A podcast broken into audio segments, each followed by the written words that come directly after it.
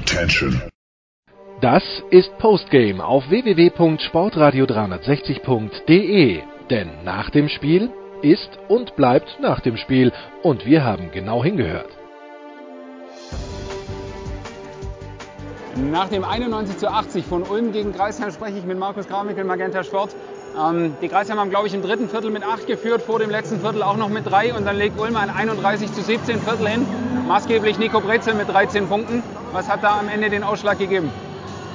Maßgeblich nicht nur Nico Brezel, sondern eben auch Tommy Kleppeis. Also gerade diese Pick-and-Roll-Situation hat einfach wunderbar funktioniert, weil Tommy auch einfach heiß gelaufen ist nach zwei Punkten in der ersten Halbzeit seinen Dreier von da oben getroffen hat. Den mussten äh, die Kreuzheimer ernster nehmen und dann war Nico Brezel, der einfach fantastisch gerollt ist zum Korb. Und äh, ja, die beiden haben das Ding dann wirklich umgerissen für Ulm. In der ersten Halbzeit war Jago dos Santos noch sehr ähm, dominant, hat 19 Punkte gemacht. Am Ende stehen, also in der ersten Halbzeit schon, am Ende stehen genau diese 19 Punkte und ein Plus-Minus von minus 1 auf dem Zettel. Das, was er offensiv gibt, lässt er manchmal hinten so ein bisschen defensiv liegen, oder wie siehst du ihn? Ja, schwer. Also ähm, offensiv war das großartig. Ich glaube, dann haben die Kralsheimer einfach ein bisschen besser verteidigt. Und ähm, enges Spiel. Also hätte auch genauso gut äh, andersrum ausgehen können. Aber ich glaube, der Heimvorteil am Ende für die Ulmer ganz, ganz wichtig. Und Kralsheim hat sich gut verkauft, defensiv viel stärker als in den letzten Spielen. Und das hatte, ich glaube, Anton Gewell hat es vor der Beginnung gesagt, dass diese Partie Playoff-Charakter haben wird. Und genauso war es. Also hat, hat Spaß gemacht, das Spiel. Wenn man äh, vor, der, vor, dem Spiel drauf geschaut hat, äh, Radosajevic und Midgard auf der äh, Kreisheimer Seite, Brezel und Fuchs auf der Ulmer Seite, hätte man annehmen können, dass es die Kreisheimer vielleicht von den großen Positionen dominieren. Dann hat teilweise äh, Fabi Black die 5 gespielt. Was ist da passiert? Ja, du musst natürlich irgendwie ein bisschen reagieren, gerade wenn die ähm, Ulmer dann ein bisschen kleiner werden. Und Brezel hat sich gut bewegt. Ja, was äh, muss deine Option dann suchen? Ist schwer zu sagen, wirklich schwer zu sagen. Äh, Sebastian Klein hat eigentlich alles richtig gemacht. Also dass äh, Livingston, der ja auch heiß war, dann auf einmal so abkühlt. Unglücklich. Unglücklich. Ja. Was erwartest du für die weitere Saison bei den Kreisheimern, bei den Ulmern? Ich glaube, die haben jetzt den, der, der, Trend zeigt ja auf jeden Fall nach oben, nach bei schlechtem Start bei beiden. Und ich glaube, die werden beide um die Playoff-Plätze mitspielen. Also nicht äh, ganz oben, aber es sind zwei Mannschaften, die, ich glaube, heute auch gezeigt haben, dass, äh, dass sie den richtigen Weg gehen. Ich danke dir.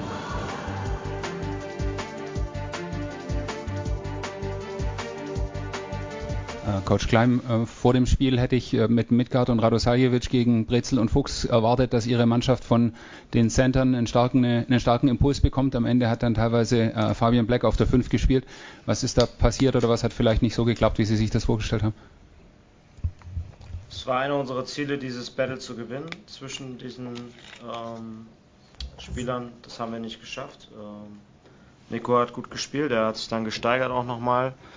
Ähm, ich denke, es waren auch so ein paar taktische Dinge.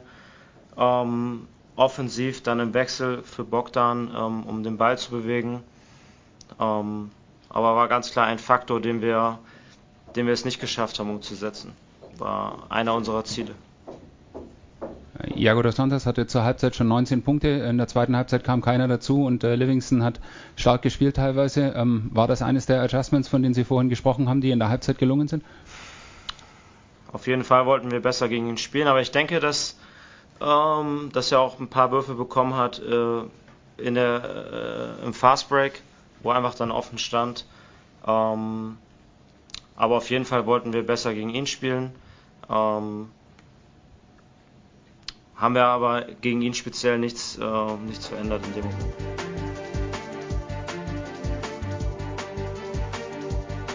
Herr Gervais, ihm äh, Feder Schugic während des Spiels bei ein, zwei Aktionen stark gepusht und ihm auch äh, in der zweiten Halbzeit in die Starting Five beordert. Wie sehen Sie seine Rolle heute und insgesamt seine Entwicklung während der Saison? Ferro hat in den letzten Spielen mehrmals auch mal einen Foul abgegeben, wo für die Mannschaft, wo er Fastbreak gestoppt hat und äh, das muss man auch anerkennen. Es ist nicht alles nur 20 Punkte zu scoren. Oder er hat in den letzten Spielen hat ein schwieriges Spiel gehabt in Ljubljana, aber in den letzten Spielen immer mal äh, sich für die Mannschaft geopfert, einen Foul gegeben und das muss man auch sagen. Das haben wir der Mannschaft auch in der Kabine direkt nach dem Spiel gesagt. Ich glaube, nach der Verletzung machte er langsam seine Fortschritte und es war ein, ein absolut solides Spiel heute von ihm. Auch Juan Núñez hat äh, im vierten Viertel dann nochmal spielen dürfen, hat dann eine etwas unglückliche Fastbreak-Entscheidung getroffen und die letzten paar Sekunden nochmal rausgegangen. Wie, wie, sehen Sie seine heute, äh, Leistung heute?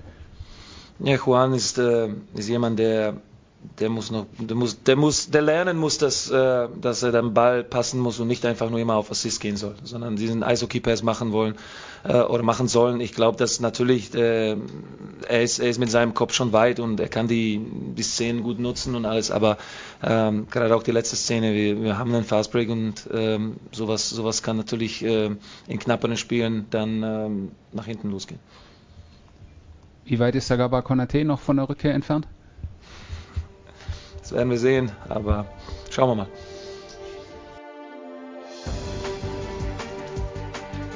Das war Postgame auf www.sportradio360.de. Versäumen Sie nicht die Big Show, jeden Donnerstag neu. Oder Wir sind Dirk, unser Basketball-Special und vieles mehr. Und besuchen Sie uns auf Facebook unter facebook.com slash sportradio360. Folgen Sie uns auf Twitter und abonnieren Sie uns auf iTunes.